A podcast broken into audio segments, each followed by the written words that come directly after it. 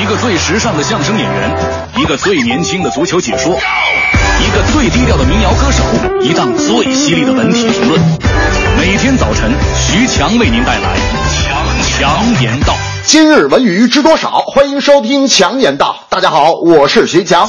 动画电影《黑猫警长之翡翠之星》最近火热上映，三十年的国漫英雄再度归来，终于兑现了“请看下集”四个字。首映当天，影院更是人头攒动，公映首日取得了超过一千六百万票房的好成绩。当然了，对这部老动画新作品来说，各位影迷也是褒贬不一。有人觉得这动画电影啊，跟《大圣归来》压根儿不是一个量级，有些小失望。我看完之后觉得，大圣和黑猫的制作想法和想要达到的目的压根儿就不一样。您爱看的是大片，我想找的是回忆，并且影片中啊能够看出导演对这部老动画的情怀和尊重。我觉得老题材翻新本身就很难，跟喝北冰洋一样，你喝完之后找不到童年的感觉，其实不是味道变了，而是我们变了。我想去看这部电影的朋友一定无所谓它是不是大片，而是想在这部动画当中回忆那个单调的童年，找到改变之前的自己。大明那天就说了，这个我小学的时候就特别喜欢看这个黑猫警长，我还特意攒钱买了一把小手枪，就是能打那个塑料子弹的那种啊。每天我就在屋里学黑猫警长，我是连开四枪，啪啪啪啪，然后大喊一声，请看下集。记得有一次，我就冲我们家那个大镜子，我是连开四枪，啪啪啪啪，结果把镜子打碎了。我刚要喊出那四个字，我妈先说话了，我说甭问，大明，你妈肯定说请看下集。大明说嗯。我妈说：“我打不死死你。”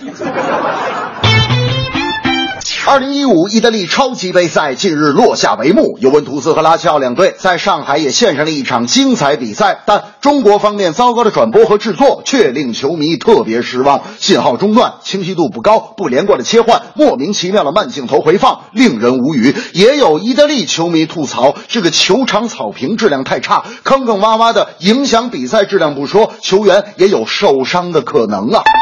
我总结啊，目前困扰体育直播有三个因素。首先，专业从事体育转播的人员太少，基本都是摸着石头过河；其次，转播设备良莠不齐，没有统一标准；第三，转播的成本较高，电视台费力不讨好。我觉得，随着技术的发展，体育和媒体也形成了一种互相带动、共同提高的关系。为什么现在都把一些国外重要赛事来引进到中国呢？为的就是让世界关注中国，了解中国那转播质量就是世界认识中国的窗口。我想，今后无论什么比赛，提高转播质量都应该放在首位。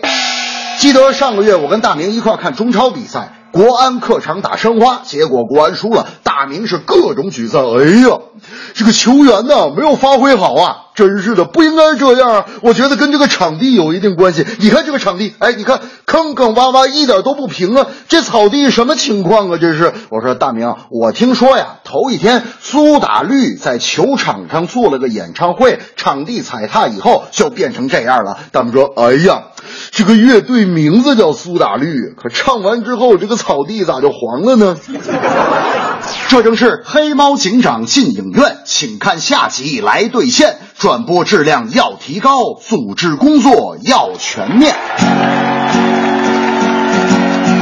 这是一部怀旧的动画片，让我想起幸福的童年。